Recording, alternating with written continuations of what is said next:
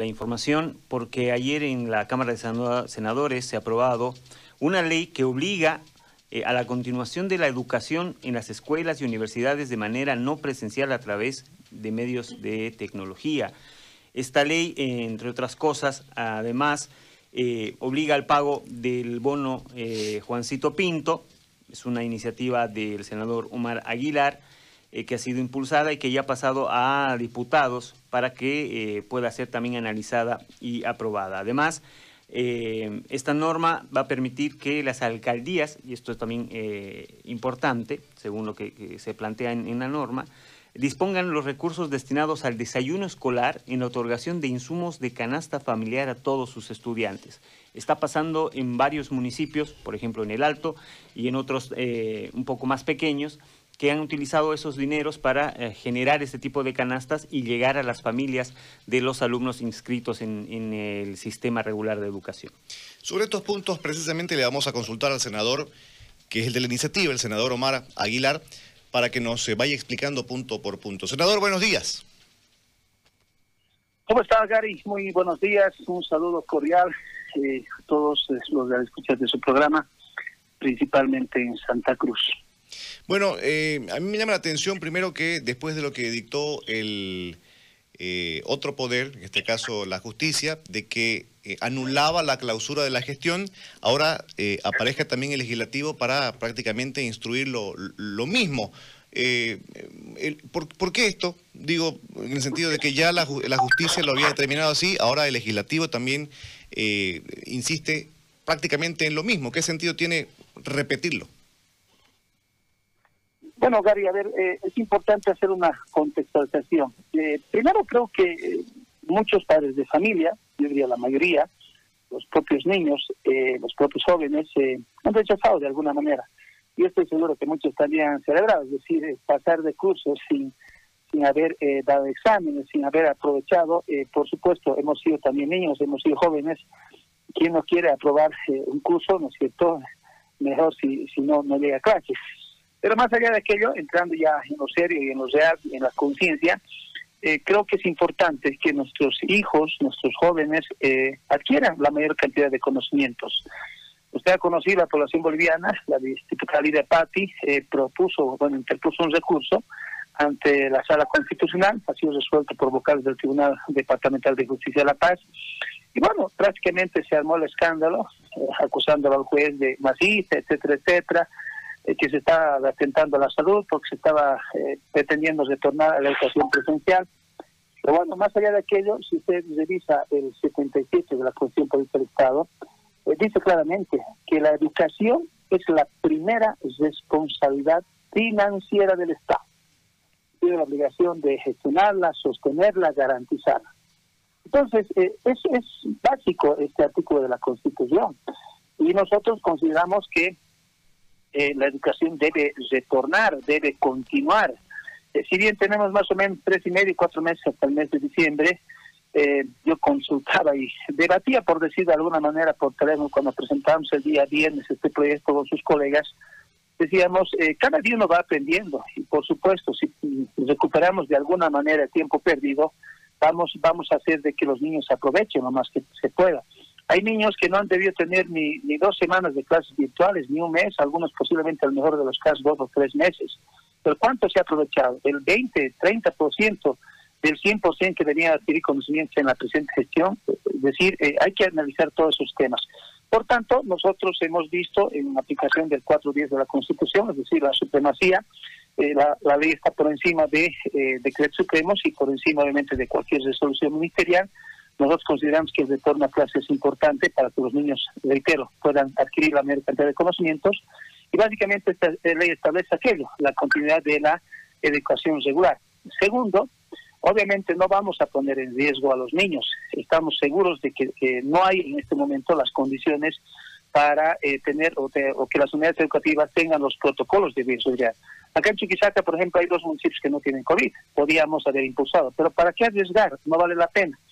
Entonces, eh, esta ley establece básicamente que la educación eh, debe ser eh, virtual, es decir, se debe utilizar no solamente Zoom, todos los medios tecnológicos con los cuales el maestro pueda llegar, ¿no es cierto?, pueda comunicarse con sus alumnos y obviamente pueda transmitir sus conocimientos, ¿no? Es decir, está abierto cualquier uso de medios tecnológicos.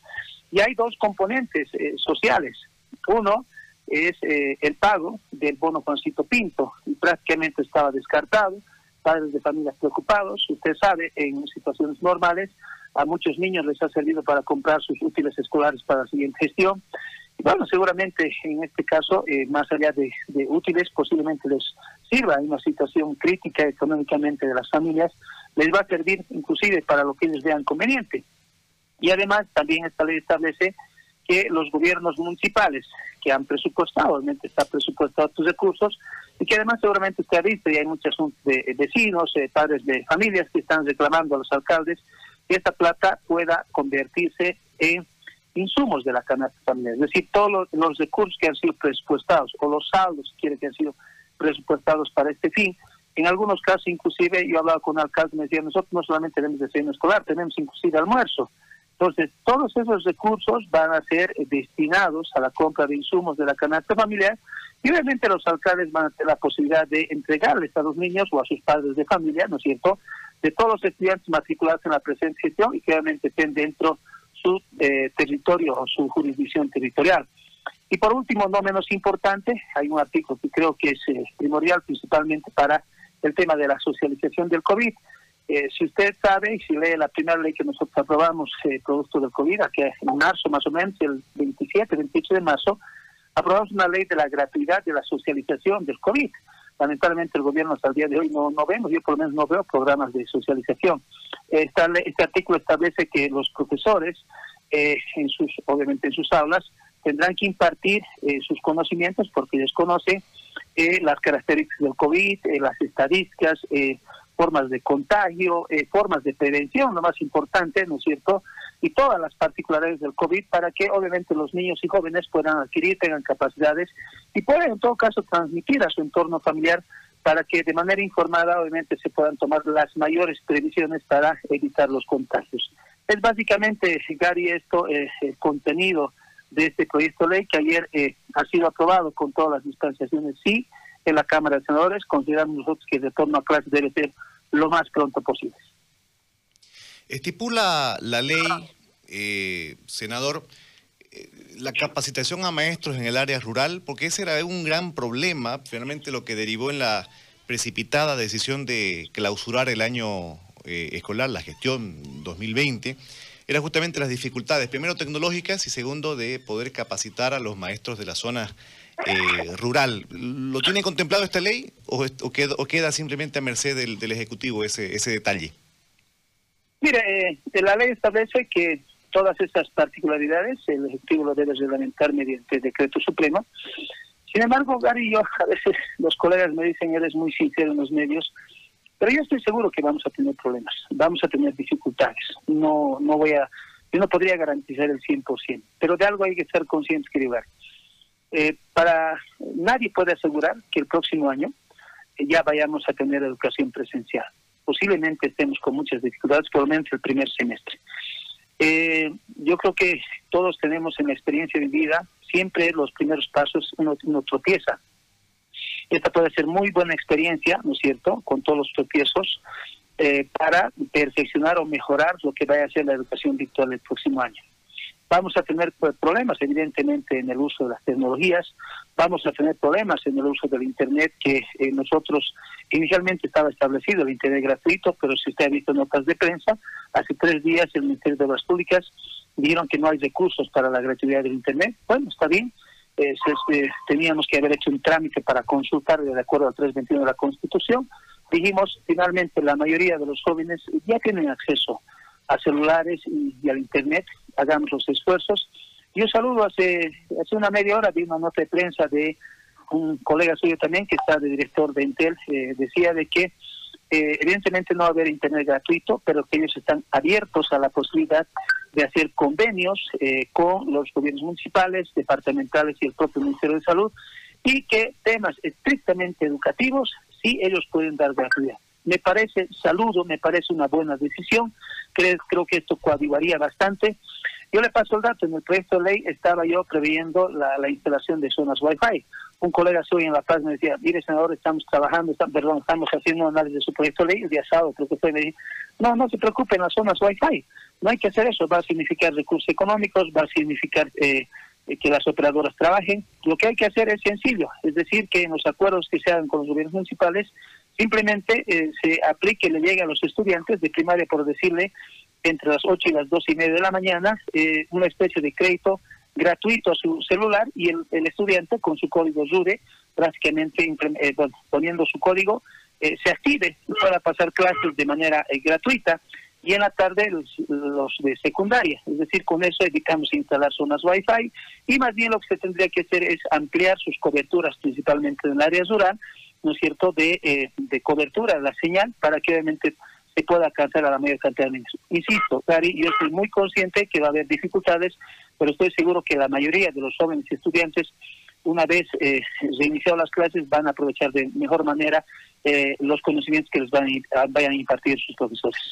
Es importante, por supuesto, senador, darle el marco legislativo a esta eh, disposición que ustedes están diciendo respecto a garantizar la, seguridad o garantizar el, derecho a la educación en todo el territorio nacional. Pero respecto a eso, cuando decimos todo el territorio nacional, hay que entender que hay lugares muy lejanos donde probablemente el ciudadano, el padre de familia, el alumno, eh, no tenga un dispositivo para poder eh, acceder a estos contenidos. Me refiero a que no tengan por ahí eh, un teléfono o por ahí no tengan un televisor, menos una computadora. En ese sentido, en un momento aparecía la iniciativa de las KIPUS. Habían como 30.000, si mal no recuerdo, disponibles para su uso y por ahí desde una coordinación, un convenio, podrían eh, eh, dotarle a estos equipos del contenido para que no necesariamente tengan internet. Bueno, buscarle alguna solución para que estos equipos tengan una función, su función en realidad, que es darle eh, retorno social a, esta, a estos eh, artefactos. La ley que contempla respecto a este ciudadano que vive muy lejos y que no tiene un dispositivo, senador. Mire, Gary, lo que le decía hace un momento, nosotros transportistas decimos que la carga la acomodamos en el camino.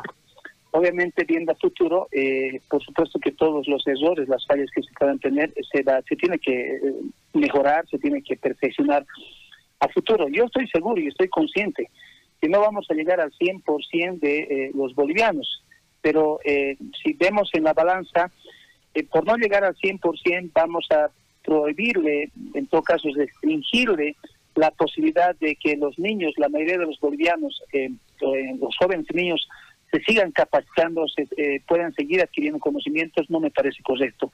Más bien lo veamos del otro lado, me parece bien el análisis que usted hace, Gary, es decir, que sea una excusa, que sea un motivo el que eh, estemos empezando con esta educación virtual y a partir de esto los gobiernos municipales que todavía no han presupuestado para la próxima gestión y obviamente en convenios con Entel, con las tres operadoras, se, puedan ya ver viendo, ¿no cierto?, la posibilidad de instalación de la mayor cantidad de antenas para tener mayor cobertura en sus municipios, principalmente del área rural.